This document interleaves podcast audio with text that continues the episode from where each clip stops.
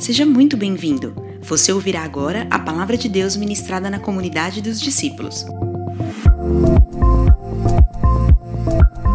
Você pode acompanhar o esboço dessa ministração em nosso app disponível na Apple Store ou no Google Play, e também através do nosso site comunidadedosdiscípulos.com.br. Pronto!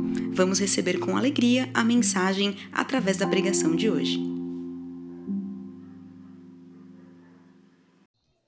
Quero compartilhar com você uma palavra, para depois nós cearmos, eu vou concluir a série de palavras que eu comecei há dois domingos atrás, falando um pouco com você sobre o amor ao discipulado. E eu vou ser breve, pretendo ser breve. Eu não gosto de criar essa expectativa no seu coração, porque alguns já olharam para o relógio agora para ver se eu vou ser breve mesmo. É... Mas seja amoroso comigo, tá? Eu é, quero começar lembrando só um pouquinho do que a gente falou nas últimas duas semanas. A gente primeiro falou de uma igreja conectada ao coração de Deus, depois de uma igreja que ama o evangelismo. Uma igreja conectada ao coração de Deus é uma igreja que entende o propósito para si e entende o, propósito que tem como comunidade, para servir um ao outro. É, e eu classificaria esse servir de duas formas, né? Servir de uma maneira mais profunda, que é realmente uns aos outros, é o relacionamento mais próximo, é falar da parte de Deus um na vida do outro, que é onde eu vou me aprofundar um pouco mais o discipulado e o servir por meio do serviço, por meio das obras, né? Por meio daquilo que se faz, boas obras, a gente serve. Às vezes a gente dá um prato de comida para alguém que a gente nunca mais vê. Mas a gente está servindo, não é verdade? Às vezes a gente oferta, às vezes a gente dá uma carona, às vezes a gente faz, eh, a gente ministra o louvor, a gente canta uma canção, às vezes a gente compartilha uma palavra sem necessariamente aprofundar um relacionamento. A gente está servindo assim, sim ou não? Os irmãos, quando estão lá recebendo a gente na rua, no carro, é, organizando a, a, a, o estacionamento nosso ali na rua, eles estão nos servindo, sem necessariamente ter um relacionamento profundo conosco. E aí a segunda parte disso, né, é que essas coisas muitas vezes podem desembocar sim num relacionamento profundo entre irmãos, que é o que a Bíblia ensina e é isso que queremos viver. E na semana passada eu falei um pouco sobre essa paixão, essa fome, essa sede que deve ser real na nossa vida como igreja. Uma igreja que se expande é uma igreja é, o tempo todo preocupado com isso, com o perdido. Eu lembro de compartilhar isso na célula essa semana e encorajar os irmãos, porque eu acho que a gente precisa se encorajar como igreja a todas as manhãs acordar, é, além de dizer Senhor obrigado porque eu me sinto amado, eu sou seu filho, sua filha, o Senhor me escolheu, eu sou é, é, escolhido pelo Senhor para algo que eu não consigo nem imaginar. Eu sou privilegiado. Você se sente assim? Eu me sinto assim, sou muito privilegiado. Meu destino era a morte. Eu ia para o inferno. Deus foi tão bom, Ele me escolheu para não ir para o inferno. Ele me deu vida eterna. Glória a Deus. Mas, é, para além disso, nós devíamos ter uma oração diária de compaixão. E eu lembro que eu fiz essa pergunta na célula para os irmãos. Se você parar aqui agora por alguns segundos e, e, e pensar é, nas pessoas que te rodeiam, existe alguém que ainda não tem uma experiência com Jesus, que está caminhando para o inferno? E a resposta foi unânime de todo mundo. Todo mundo tem pelo menos uma pessoa no seu círculo pessoal, ou de família ou de amizade, que está indo para o inferno, que não tem uma experiência com Jesus que não é salvo pela graça de Deus, porque talvez não tenha entendido o plano da salvação e tudo mais. Qual é a sua postura em relação a isso? Deixa para lá? Nós queremos que o mundo todo seja salvo. Nós sabemos que possivelmente, provavelmente, não será salvo o mundo todo. Mas nós não precisamos nos pautar nisso para que queime no nosso coração o que queimava no coração de Jesus. Jesus ele pregou a todos, curou todos quantos vieram até ele. João escreve no seu último versículo, acho que é 21, 21 de João, ou 25, 21. O último versículo de João diz: Olha, não dá para escrever em todos os livros da terra tudo que Jesus fez. Uau! Todos os milagres. Jesus abria porta no coração das pessoas pelos milagres. Por quê? Porque eu tenho certeza, Jesus todos os dias estava preocupado em que alguém fosse salvo. Essa é a sua preocupação?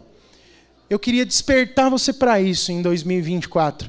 Eu queria que você acordasse de manhã pensando: pode ter alguém morrendo do meu lado no trabalho, na escola, no meu, na minha vizinhança. Eu posso encontrar subitamente com alguém que precisa encontrar a graça de Deus e Ele quer me usar como instrumento para isso. Então não perca as oportunidades que Deus te der. Fale do amor de Jesus. Busque isso queimando no seu coração todos os dias. Amém? Ah, meu Deus do céu. Eu vou insistir. Quem sabe em dezembro eu vou vir um amém diferente. Vou, vou pedir igual o pastor Jun. Tá fraco demais. Amém? amém? Três vezes amém de crente salvo. Vamos lá?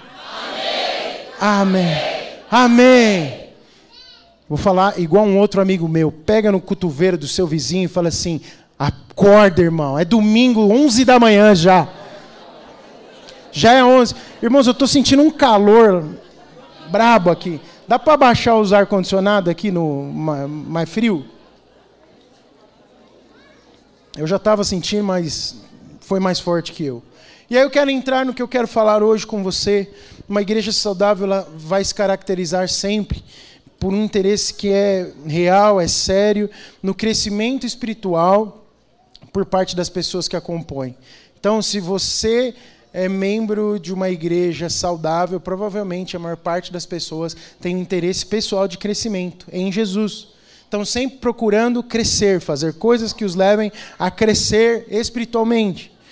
É uma igreja que se expande é uma igreja onde as pessoas têm a preocupação de, se, de seguir Jesus mais intimamente cada dia na sua vida.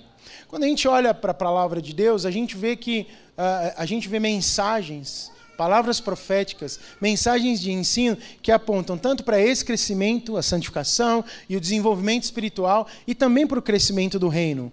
A, a gente olha para a palavra de Deus no Antigo Testamento e vê que há, há profecias que apontam para o crescimento do reino do Senhor, do reino de Cristo. Esse é o propósito do coração de Deus. Veja comigo Isaías 9, 6 e 7. Tem uma declaração, é um texto que a gente sempre fala normalmente no Natal, por causa da chegada de Jesus, o Emanuel, aquele que veio. Leia comigo. Porque um menino nos nasceu, um filho nos foi dado, e o governo está sobre os seus ombros. Vamos? E ele será chamado maravilhoso, conselheiro, Deus poderoso, Pai eterno, príncipe da paz. Atenção, ele estenderá o seu domínio e haverá paz sem fim sobre o trono de Davi e sobre o seu reino, estabelecido e mantido com justiça e retidão desde agora e para sempre. O zelo do Senhor dos exércitos fará isso. Então, a palavra profética de Isaías é: haverá um reino eterno do filho de Davi, a saber, Jesus Cristo, o Deus maravilhoso, conselheiro, Deus forte, Pai da eternidade, o príncipe da paz, e ele estenderá o seu domínio. Então, Deus tem interesse é, no crescimento do reino, no avanço do reino. Isso é interesse do coração de Deus.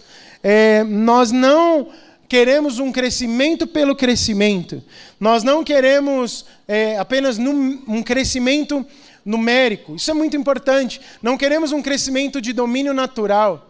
Às vezes, a gente pode, como homens, ser, ser corrompidos no, na avalanche de sentimentos que temos. Você sabe, às vezes parece que a gente é, trabalha pelo crescimento de uma marca, de uma placa ou de um, uma coisa que promova-nos. Vou ser mais claro.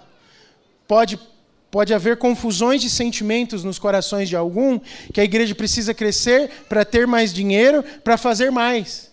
Quando, na verdade, o crescimento do reino que a Bíblia fala é um crescimento individual e pessoal que nos leva a cada dia mais parecer com Jesus e sermos unidos é, é, é, como igreja, como família, para alcançar o perdido. O propósito do crescimento da igreja é que mais pessoas sejam salvas. Como isso vai acontecer? Deus vai dirigir. Pode até ser que a igreja, sim, capte mais recursos para mais coisas acontecerem. No entanto, o cerne, o sentimento está correto. Nós não estamos aqui para fazer riqueza na terra. Deus não nos escolheu para fazer uma família e chegarmos a um milhão e conseguirmos ter uma renda passiva que nos faça viver tranquilamente a nossa aposentadoria, afinal, nós precisamos de sustento. Não, Deus não nos chamou para o ministério, para viver a, a, a, o seu reino na terra, para podermos viajar o mundo. E aí a gente vai conhecer as praias paradisíacas ao redor do planeta é, e aí a gente aproveita e prega o evangelho. Ou a gente vai ao Brasil, você sabe que as pessoas amam vir ao Brasil. Os estrangeiros acham aqui lindo, maravilhoso. Até as nossas favelas são atrações no exterior. Então vamos lá mas nós não queremos um status novo para postar nas nossas redes sociais. Nós precisamos ter o coração de Jesus. E qual era o coração de Jesus? Ele não estava preso a nada disso. Ainda que essas coisas pudessem acontecer, ainda que ele pudesse ir lugares desejados por outros para estar, ainda que ele pudesse se assentar em mesas que outras pessoas queriam se assentar, o coração de Jesus sempre foi: eu estou aqui para fazer a vontade do meu Pai e para mostrar o Pai através de mim. O amor dele. É, e, e, hoje, salvos em Jesus, o nosso coração é exatamente, ou deve ser exatamente o dele. Senhor, eu não estou atrás de propagar a fama de uma pessoa, de uma igreja ou de qualquer outra coisa que não seja o seu reino, que não terá fim expandido na terra. Irmãos, honestamente, eu não tenho a mínima preocupação se um dia nós vamos ter em outro país ou em qualquer outro lugar uma placa com um prédio escrito Comunidade dos Discípulos. Eu só quero um dia chegar no céu, olhar nos olhos de Jesus e ele falar para mim: Você fez o que era para ter sido feito. Você deseja isso? Você administrou os recursos que eu pus sob sua responsabilidade de forma correta no que tange ao reino? Você fez é, você despertou corações, você cumpriu o propósito. É, eu não preciso, eu não quero, e na verdade acho que ele jamais falaria isso. Eu falar, Rodrigo, parabéns, hein? 100 igrejas no ano de 2024. Você pôs lá uma plaquinha da comunidade dos discípulos na Indonésia, outra na Índia. Irmãos, não é sobre isso. O nosso propósito para o reino de Deus é que pessoas sejam arrancadas do inferno e colocadas numa posição que nós estamos hoje, salvos em Jesus Cristo, para a glória só dele. Só dele. Ele é digno de toda honra e de toda glória. Se você concorda comigo, diga amém. amém. O fato do evangelho ter que avançar, do reino expandir, não tem a ver com nenhuma outra coisa a não ser com a promoção da fama do próprio Jesus. Ele precisa ser conhecido. E acredite, Jesus ainda não é conhecido intimamente pela grande maioria das pessoas no planeta Terra. Toda igreja que expande, ela vai acabar crescendo numericamente. Toda igreja que é saudável, ela cresce numericamente.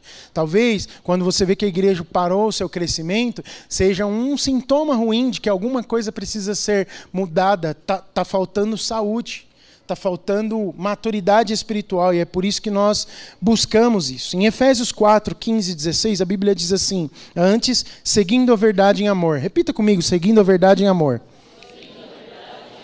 apóstolo Paulo continua: cresçamos em tudo naquele que é o cabeça, Cristo. Dele, todo o corpo, ajustado e unido pelo auxílio de todas as juntas, cresce e edifica-se edifica a si mesmo em amor, na medida em que cada parte realiza a sua função. Olha só que interessante. Primeiro, seguindo a verdade em amor. Nós, é, esses dias eu li um comentário de John Stott falando sobre isso, eu acabei nem tomando nota aqui, mas isso ficou no meu coração. Ele falou assim: nós não precisamos pregar um evangelho que é, abre mão das verdades para ficar falando só de amor. E amor para lá, amor para cá, amor, amor, amor, amor, mas esquece-se das verdades. Tampouco um evangelho só de verdades, punitivo, e ele usava essa expressão, como um Deus que, com uma espada na mão, pronto a matar todo aquele que, que, que estiver é, fora do seu domínio. Nós precisamos falar da verdade em amor. A verdade é o quê? Você é um miserável e eu também. Nós não, não temos nada de bom em nós. Mas existe uma mensagem de amor. Em Jesus Cristo nós podemos ser salvos e transformados. Por causa de Jesus Cristo. Então a verdade em amor precisa ser dita a cada um de nós. Tem muita coisa acontecendo em termos de transformação pessoal a todo tempo em nós, como família, como igreja. Paulo continua: cresçamos em tudo naquele que é o cabeça, ou seja, o nosso alvo é pegar através da verdade e em amor ministrarmos uns aos outros. Você vai entender o porquê uns aos outros. Dele todo o corpo ajustado e unido pelo auxílio de todas as juntas. Eu fui dar uma olhada nessa frase aqui, o auxílio de todas as juntas. Do, do que Paulo está falando aqui? Das conexões nossa como corpo. Cada um tem uma função. Cada um foi criado com um propósito específico e todos temos um propósito comum a cumprir, mas existem e precisam existir conexões entre os membros do corpo, no corpo de Cristo, para quê? Porque o corpo assim cresce e edifica-se a si mesmo em amor. As conexões entre nós vão nos fazer crescer e edificar a si mesmo em amor. Por isso que é importante estar conectado ao corpo de Cristo. Por isso que alguém sozinho não cresce. Por isso que é uma ilusão a gente achar que vai conseguir ser crente sozinho. Pior, você que está me assistindo online, eu quero dizer isso para você. Você não vai conseguir crescer e atingir maturidade paulatina, né? É, crescer da maneira saudável assistindo um culto sentado na sua casa sozinho, sem se relacionar com as pessoas. Porque relacionar com as pessoas dá trabalho. Olha para a pessoa que está do seu lado. Fala, dá um trabalho me relacionar com você. Olha. Mas é esse trabalho que Paulo está se referindo aqui. Vou ler de novo o texto para trazer luz e entendimento. Antes, seguindo a verdade em amor, cresçamos em tudo naquele que é o cabeça. Temos um padrão: crescer em Cristo. Dele todo o corpo, todo o corpo, diga, somos um corpo. Então, todo o corpo, ajustado e, e, ajustado e unido pelo auxílio das juntas, a gente também não, não adianta, agora para você o recado, não só para quem está online, não adianta você vir aqui sentar, passar duas horas aqui e ser como ter o mesmo comportamento da cadeira que você está sentado. Tá me entendendo? Não faz sentido. Nós precisamos nos envolver uns com os outros. Nós precisamos nos preocupar. As nossas perguntas precisam ser sinceras. E as nossas respostas com verdade e amor. Então, Paulo está dizendo: olha, essas conexões de um corpo ajustado e unido serve para quê? Para um crescimento, para uma edificação desse mesmo corpo que se ama. A gente só edifica quem ama. Na medida que cada parte realiza o quê? O que é a parte final, a última palavra? Realiza a sua função. Você tem um papel na vida de alguém, creia nisso. Analise-se sob essa lente. O pastor Rick Warren escreveu algo que eu acho precioso. Faz tempo que eu não falo do Rick Warren aqui, né? Ele, ele, ele jubilou? Jubilou, né? Ele entregou a igreja para um pastor mais jovem. É, ele é um pastor, acho que de uns 65 anos, alguma coisa assim hoje mas ele ministra às vezes ainda e tem uma frase dele que eu gosto demais. Leia aí comigo. O real crescimento espiritual jamais será uma busca individual e solitária. A maturidade é alcançada por meio dos relacionamentos e da vida em comunidade. Isso é uma verdade. Nós não vamos amadurecer se não nos relacionarmos. E o, o relacionamento a vida comum cristã vivida, é, como, como ela deve acontecer na vida da igreja, como isso se dá no nosso meio. É, Deus é quem dá o crescimento, não é verdade? Quando você vê lá 1 Coríntios 3, 6 e 7, eu não, acho que nem coloquei esse texto aí, mas só para lembrar você, Paulo fala assim: Eu plantei, Apolo regou, Deus é quem, faz, quem dá o crescimento. De modo que nem o que planta nem o que rega são alguma coisa, mas unicamente Deus quem efetua o crescimento. Amém? A gente tem uma obra a ser feita, temos uma função, mas quem faz a obra é quem? É Deus por meio do seu Espírito Santo. Mas também isso não quer dizer, Paulo não estava dizendo aqui, ó, fica, não faça nada. Deus vai fazer crescer. Não, um planta, outro rega. Ele é muito claro. Não é assim, espera as coisas acontecerem por é, osmose. Não, um planta, o outro rega. Mas quem faz a obra no final é Deus. Davi entendia isso também. A gente vê a Bíblia inteira permeada. De... Quando Davi escreve Salmo 127, ele fala o quê? Que pode até alguém vigiar a casa, mas quem guarda é o quê? O Senhor. Nós fazemos um trabalho, nós botamos a mão no arado, confiando que o Senhor é quem está trabalhando em nosso favor. O trabalho das suas mãos só é abençoado quando o Senhor está trabalhando junto com você. Então, na edificação do corpo de Cristo não é diferente. Segundo Pedro 3,18, também não coloquei esse texto aí, mas quero só para contextualizar isso. Pedro fala assim: cresçam, porém, na graça e no conhecimento de nosso Senhor e Salvador Jesus Cristo. A Ele seja glória, agora e para sempre. Amém. O que, que Pedro está dizendo para nós? Cresçam, se desenvolvam, botem a mão no arado, façam, plantem, reguem, coloquem as mãos. Há algo a ser feito, mas a glória é de quem? Do Senhor. Esse é o coração daquele que vive uma igreja de forma saudável. Jesus nos deixa o discipulado, lá em Mateus 28, quando ele fala, vão e discipulem as pessoas é, é, como ferramenta para essa transformação. A gente, eu, eu, eu deixei um pincel um texto aqui muito conhecido de você, também de Efésios 4, 11 a 13, é, um pouquinho antes do texto que eu acabei de ler, mas o apóstolo Paulo vai falar dos cinco ministérios ali, mas tem uma frase que eu quero destacar aqui. Leia comigo. E ele designou alguns para apóstolos, outros para profetas, outros para evangelistas e outros para pastores e mestres, com o fim de preparar os santos para a obra do ministério. Uma pausa aqui com fim de preparar os santos para a obra do ministério. A obra de Deus é um lugar de desenvolvimento.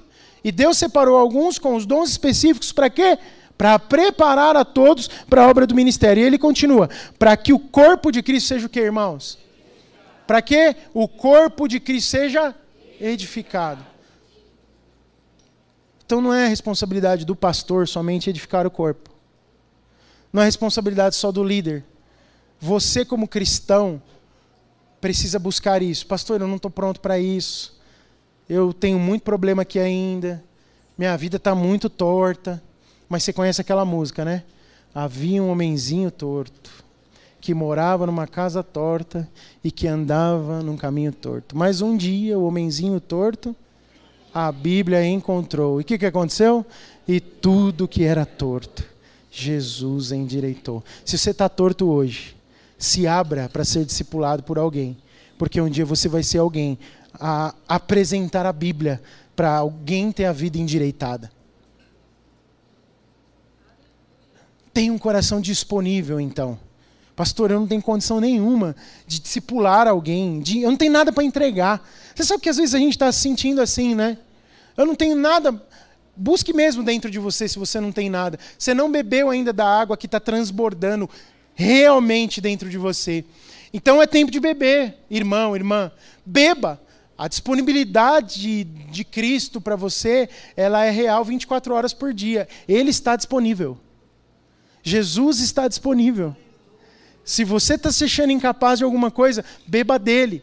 E à medida que você cresce, você vai perceber que Deus mesmo vai atrair pessoas até você para que você transborde sobre elas. Precisamos ter esse senso de como viver o corpo de Cristo.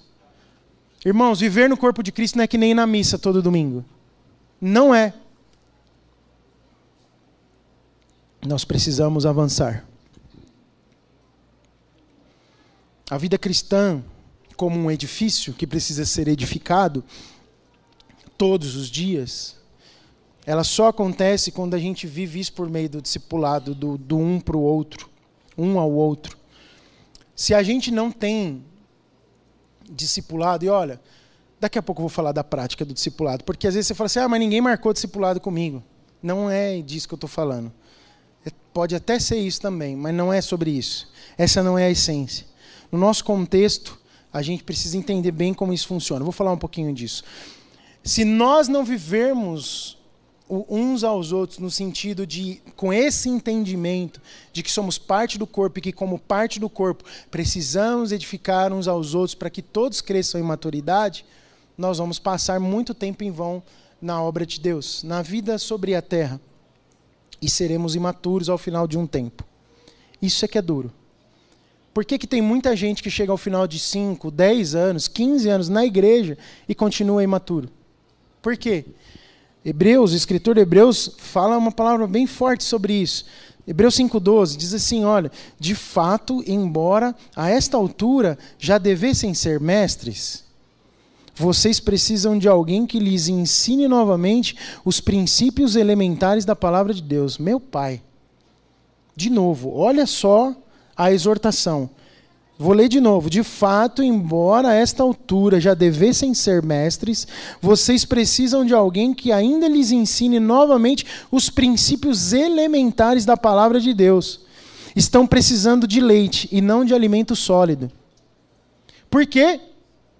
Porque fica vivendo a vida cristã de qualquer jeito. Porque não se importa hoje. Irmãos, se você não cuida das coisas no hoje, o amanhã vai ser duro vai ser, vai ser complicado. Se, se nós, 40 a mais, não nos preocuparmos de maneira importante com a nossa saúde física, depois dos 60 nós vamos ter problemas importantes. Quantos entendem o que eu estou dizendo? Quanto antes, melhor, né? Não deixa para fazer para cuidar da sua saúde depois dos 40. Mas se você não se preocupar com o que come, com o estilo de vida que você vive, o que, que vai acontecer quando você passar dos 60 anos, já for alguém, quando for um idoso? Você vai sofrer no teu corpo. É dor para todo lado. E eu vou falar para você, depois dos 40, já começa a doer umas coisas, hein? Começa a doer, é uma dor aqui, outra ali, aí tem que pôr uma cinta para endireitar a coluna. É, é que nem é, o ser espiritual dentro de você vive o tempo todo passando perrengue. Não ouve Deus, não entende a voz de Deus, está sempre se ferindo com as pessoas, está sempre ofendido. Por quê? Porque não cuidou da saúde espiritual. Está fraquinho. A, a sua musculatura espiritual é flácida. Qualquer coisa dá distensão, arrebenta. Não se junta com as pessoas porque falta azeite, falta presença de Deus. E a melhor forma de se exercitar a nossa, o nosso ser espiritual é sendo cheio do Espírito Santo, é esse óleo, é essa presença, essa coisa de ouvir de Deus. Por meio da sua palavra você vai recebendo revelação, e aí quando você é afrontado no que diz respeito ao seu próprio caráter, à sua personalidade, porque tem muito azeite, porque tem muita presença, a Bíblia está o tempo todo confrontando o seu próprio caráter, ou a sua própria forma de agir a respeito das coisas, e aí você escolhe ser como Jesus. Você caminha a segunda milha, você aguenta até um tapa numa face para virar o outro.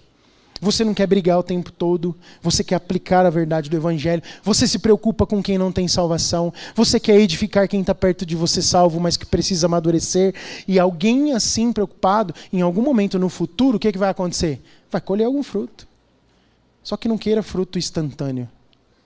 É processo, é desenvolvimento. Viver, olha, irmãos, eu vou dizer uma coisa para você. É, quando a gente ministra fora, em outros lugares, eu posso pegar a mesma palavra e pregar para todo mundo, é sempre novidade.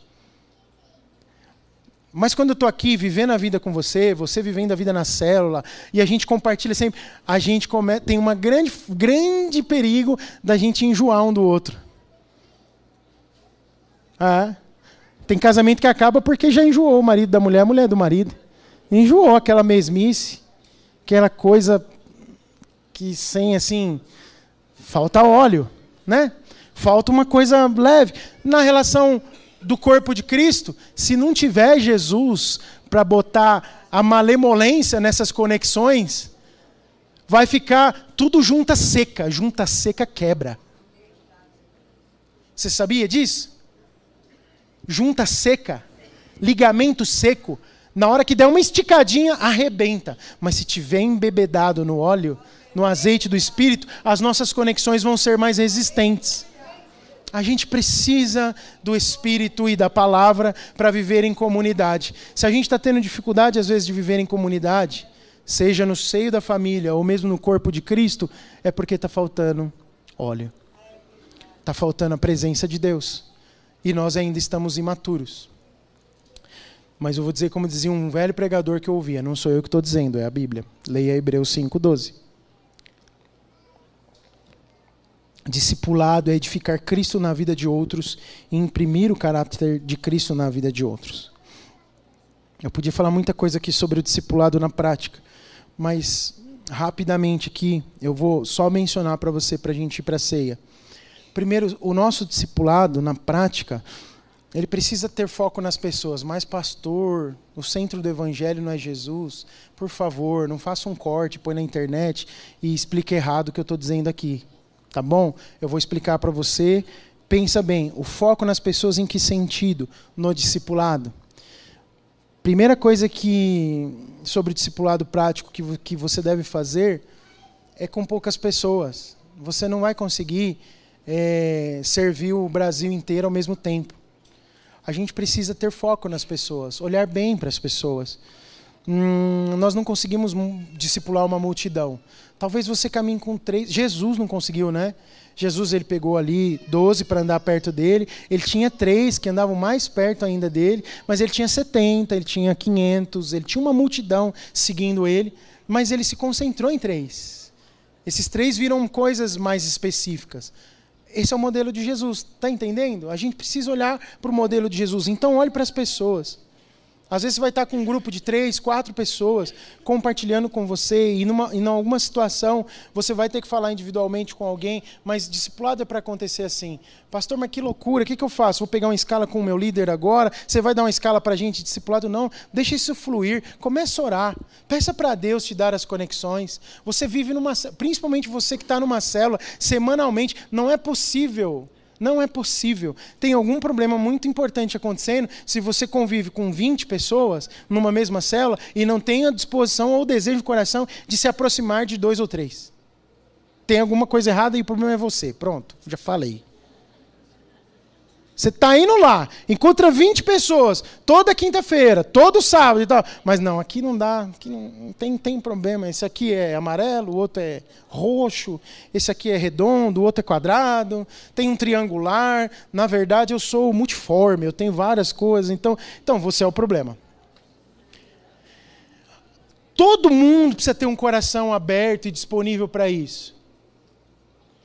E posso te falar, a gente percebe quem são as pessoas maduras reunidas com a gente. Você não percebe lá no grupo? Se aproxime dessas pessoas, ore junto, se importe. Como é que você começa a discipular alguém? Eu preciso voltar nas pregações do ano passado, né? Porque talvez tem um monte de gente fazendo uma cara de interrogação assim para mim. Comece pelos uns aos outros, sirva as pessoas. Dê um presente, leva para almoçar, dá uma carona. Vocês estão lembrando disso tudo? A gente pode repregar de novo em 24, mas a gente vai chegar lá. Seja sincero, transparente, honesto. Compartilhe a vida de uns aos outros. Sirvam uns aos outros em amor. Prefiram os outros em honra. Amadureçamos, cresçamos nisso. Uma igreja que se expande é uma igreja que é saudável porque se preocupa com essas coisas. Não vive o corpo de Cristo de qualquer forma. Respeita as pessoas e mais do que tudo, está disposto a abrir mão da sua própria vontade em favor de alguém. Tem alguém, alguém aqui assim? Agora eu até entendo ter pouco amém.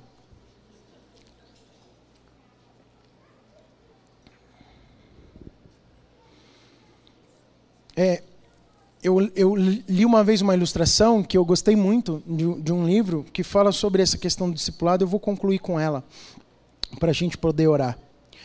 Uh, se você pegar uma, uma mangueira e quiser encher 50 garrafas de água, então você pode pôr 50 garrafas vazias num espaço que caiba 50 garrafas, pegar uma mangueira, ligar a mangueira e encher assim. Certo? Vai encher as garrafas? Ah, vai. Talvez em. Será que em janeiro de 25 encheu? Talvez. Mas vai encher. Em algum momento. Mas as garrafas vão recebendo água ali Uh, uma outra forma que a gente pode fazer é o quê? É pegar uma garrafa e pôr a mangueira nela e encher. Pega outra garrafa, põe a mangueira nela e encher. Tá? Será que vai ser mais rápido do que simplesmente ficar assim com a mangueira? Só que o que vai acontecer? A quinquagésima garrafa vai demorar mais do que a primeira. Certo? Porém, se eu encher duas garrafas e elas estiverem cheias ao ponto de estar transbordando, o que, que vai acontecer?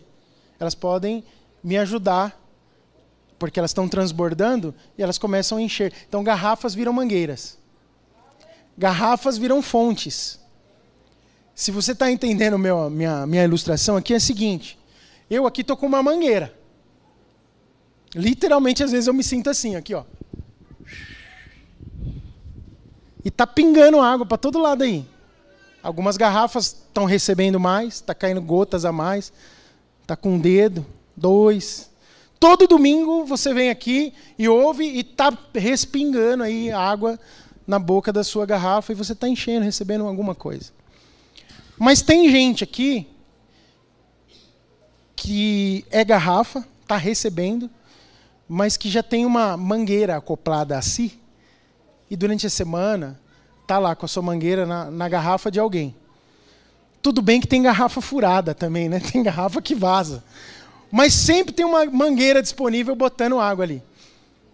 Esse é o trabalho do discipulado. É mais do que alguém aqui no púlpito, eu, pastora Deise, o Danilo, quando estamos ministrando, jogando princípios para você.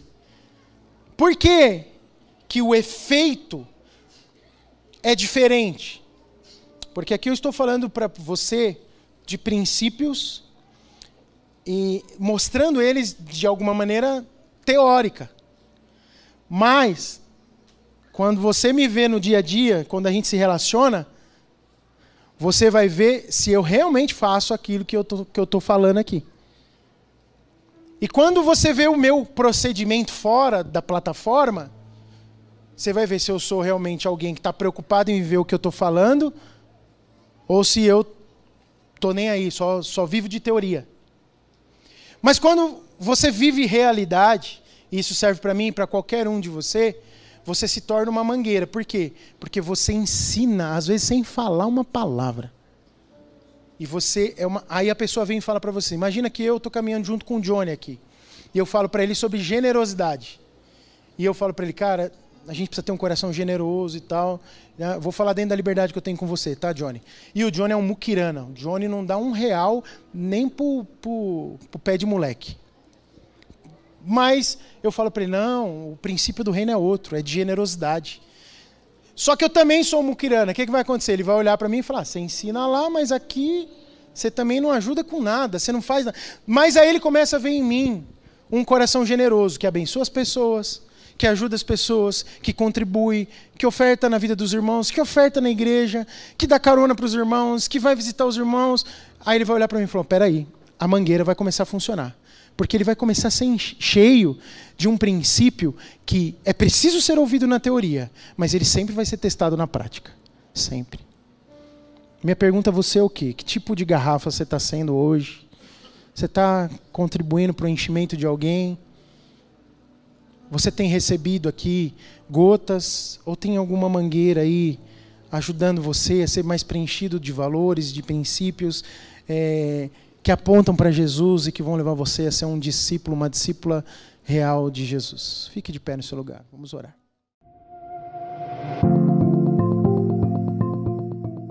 Esperamos que o Espírito Santo tenha inspirado você através dessa palavra. Siga-nos em nossas redes sociais pelo arroba Oficial. Comunidade dos Discípulos uma família, muitos lugares. Até a próxima!